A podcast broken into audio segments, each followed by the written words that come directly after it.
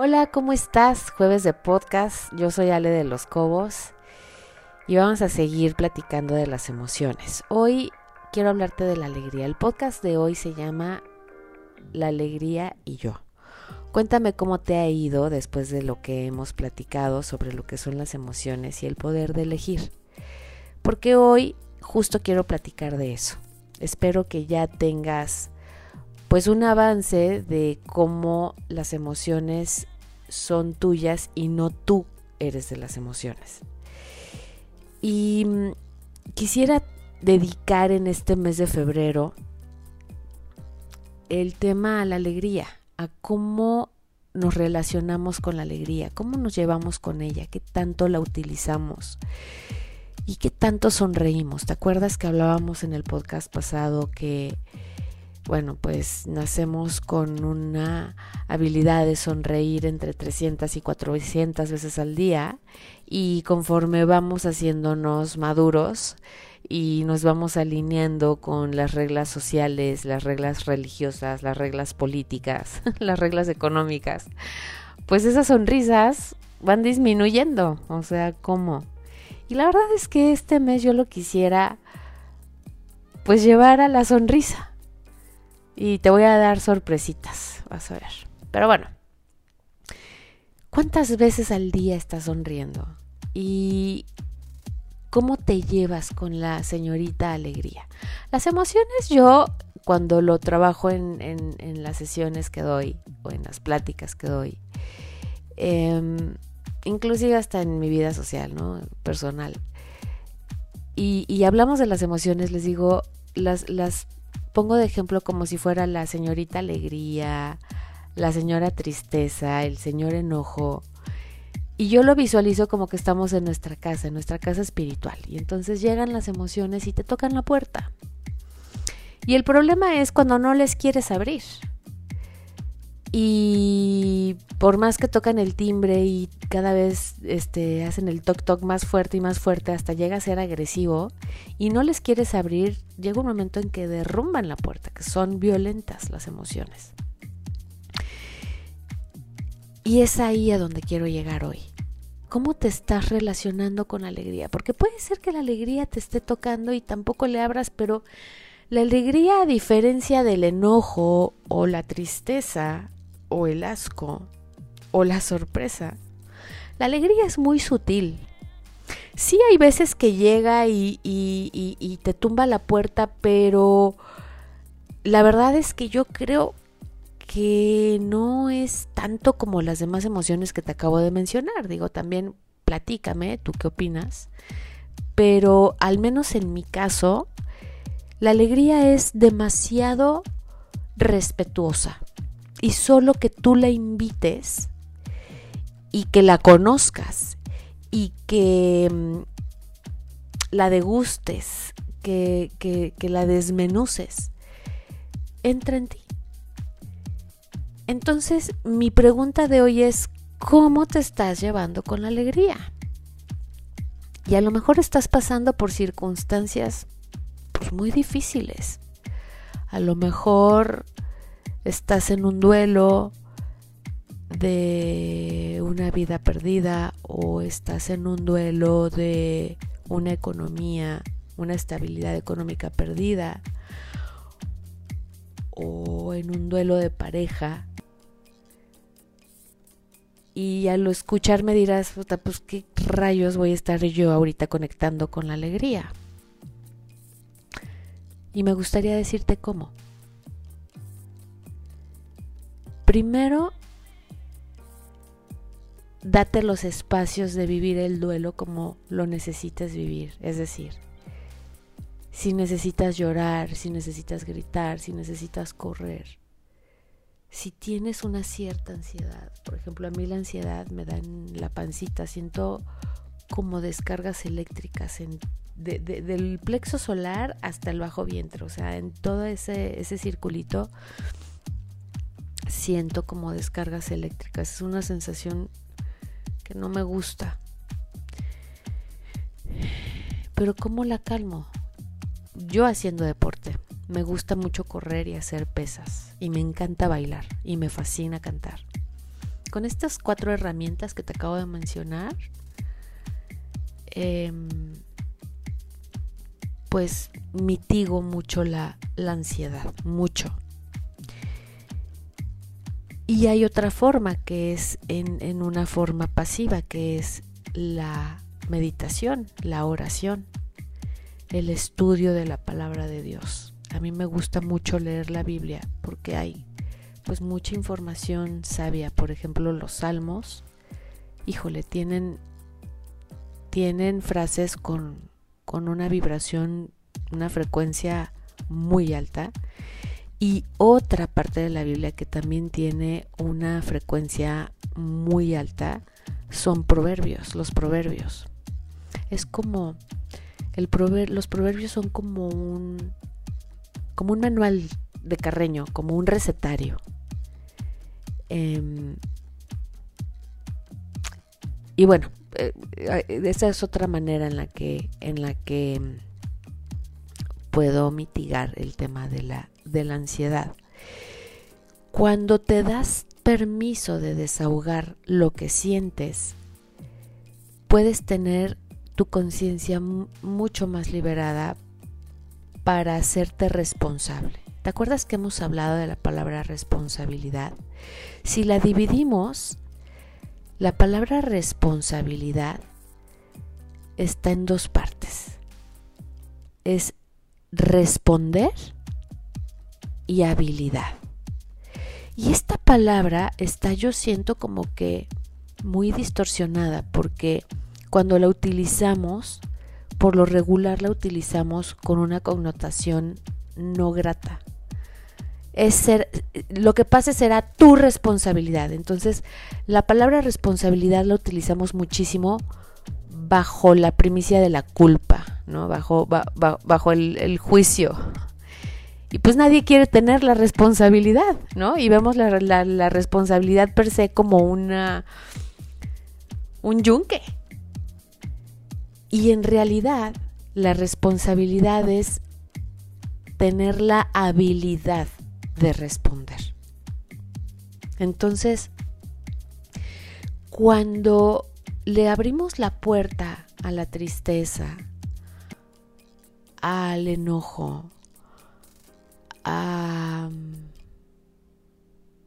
el asco, pues desahogamos, sacamos. Y es literal sentarte frente a esa emoción, abrirle la puerta y decirle, ok, adelante, pasa, ¿no? Al primer toquido, ábrele. Y siéntate de frente, invítale a tomar un café. Así es como les digo en las sesiones o en las pláticas que doy. Invítale a tomar un café y pregúntale. Buenas tardes, señorita, señora Tristeza. que, necesitas. En que te puedo ayudar. Y créeme que te va a hablar. Y los datos que te empiece a dar, documentalos, escríbelos. Eh, ¿Sabías que la escritura es un medio de desahogo y de desarrollo de conciencia maravilloso? Y si no me crees, experimentalo. Pon un vaso con agua un tecito rico que sea de todo tu gusto, una velita, una luz cálida, una música suave que te inspire. Y siéntate de frente a esa emoción y empieza a escribir todo lo que te dice. Y cuando termines de escribirlo, simplemente dobla la hoja y guárdala o cierra el cuaderno y guárdalo y pon atención en cómo te sientes. Y platícame cómo te sientes. Yo no te quiero decir cómo me siento porque no quiero eh, contaminarte o influirte, mejor dicho, en, tu resultado. Pero lo podemos platicar más adelante. Entonces, una vez que haces eso, pues ya tienes el poder de responsabilizarte, o sea, de responder con habilidad. Responsibility. Y entonces, eliges la alegría. Y no te esperas a que ella te toque la puerta. Tú te haces responsable de ti. Y vas por ella y la invitas y le dices a la señorita Alegría o señora Alegría, ven, ven, te invito a mi casa, entra. Y por medio de la música, por medio de la lectura, por medio de la meditación, por medio del ejercicio, por medio de mirarte en un espejo, por medio de depurar tu casa física, tu casa material, tu casa espiritual, empiezas a conectar con ella. Es empezar a elegir lo que te gusta. Yo no sé si te ha pasado a ti, pero a mí, al menos a mí, me acabo de dar cuenta. Primero yo creía mucho en el tema que si de las cartas, que si de la lectura de mano, que si en el horóscopo, que si en la piedrita mágica. Y entonces yo delegaba mi responsabilidad. Y la verdad es que nunca me funcionó me fue de la fregada. y ahora estoy empezando a hacerme responsable y a elegir de manera presente y consciente cada momento de mi día. Y todavía se me barren momentos, ¿eh? Hay momentos en los que me engancho y no me di cuenta, pero ya me cacho. Y ya estoy empezando a elegir de manera consciente estando en el presente, en el aquí, en el ahora. Y es así como mi relación con la alegría está haciéndose cada vez más íntima y más estrecha. No postergo las ideas locas que me llegan a la cabeza, que suelen ser alegres. Las hago. En su gran mayoría. Y voy por más. Y hoy te quiero preguntar a ti, pues tú qué estás haciendo? ¿Qué estás haciendo con tu alegría? ¿Qué estás haciendo con esa amiga? No se trata de evadir la realidad buscando ser alegres nomás y decir, no, pues como yo ya encontré la alegría, pues yo me quiero mantener ahí, ¿verdad? Y no, no, no, no, no, no. Porque la evasión justo, eso es tener otras emociones que te tocan la puerta y que no se las abres y que te la van a tumbar. Y entonces te viene el pendulazo de estar súper alegre a estar súper deprimido. Entre más evadas las emociones, más fuerte viene el rebote. Es como tomar anfetaminas para adelgazar. Es lo peor que puedes hacer. La alegría es para utilizarla cuando haces depuración. Conectar con la tristeza, conectar con el enojo, conectar con la angustia, está bien, porque te da datos sobre ti. ¿Qué es lo que te está llevando a que te toquen esas emociones? La puerta. Y puede ser que a veces se vayan, conforme puede ser que a veces se transformen y resulta que en realidad era la señorita Alegría. ¿Me explico? Y si tienes dudas, búscame. Ya sabes dónde buscarme. Soy bastante encontrable. y bueno, pues em, si tú te, te estacionas en que solo quieres estar alegre y en que solo quieres fluir en la raíz del amor, estás evadiendo. Si tú te pones al día con tu alma, con cada emoción, con cada memoria, desde tu gestación hasta este momento, la relación con el amor, con la raíz amor, la relación con la alegría, cada vez será más pura, más genuina, íntima y estrecha. Y para lograr hacerlo hay que recorrer el camino. Em, te recuerdo que estoy aquí para apoyarte. Mi podcast es una forma en la que yo quiero dejar semillas en este planeta y quiero servirte. Nací para el servicio y, para mí será un honor y un placer poderte apoyar y poderte servir. Así que esta semana te invito a reflexionar cuántas veces estás sonriendo y cómo te llevas con la alegría. Si estás en raíz amor o en raíz miedo. Si estás en raíz miedo y no les quieres abrir la puerta, todas las emociones que te están tocando, date el permiso, la oportunidad de abrirle la puerta a una emoción que esté insistente, la que tú quieras. Invítale a pasar, invítale a tomar un café, un tecito, un vasito con agua, una gelatina, lo que tú quieras. Y pregúntale, indaga, indaga, indaga. Y exponte. Después de indagar y de tener datos, exponte a dónde quieres llegar con esa información. Y escríbelo te recomiendo muchísimo esa dinámica y una vez que lo hayas hecho, entonces invita a la señorita Alegría. Y platícame cómo te fue. Me va a encantar saber cómo te fue.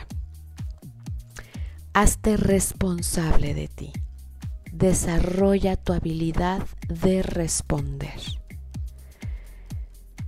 Hazte presente hazte consciente, no quieras ser perfecto o perfecta. No, no, no. Sé de excelencia. ¿Sabes la diferencia entre ser perfecto o ser de excelencia?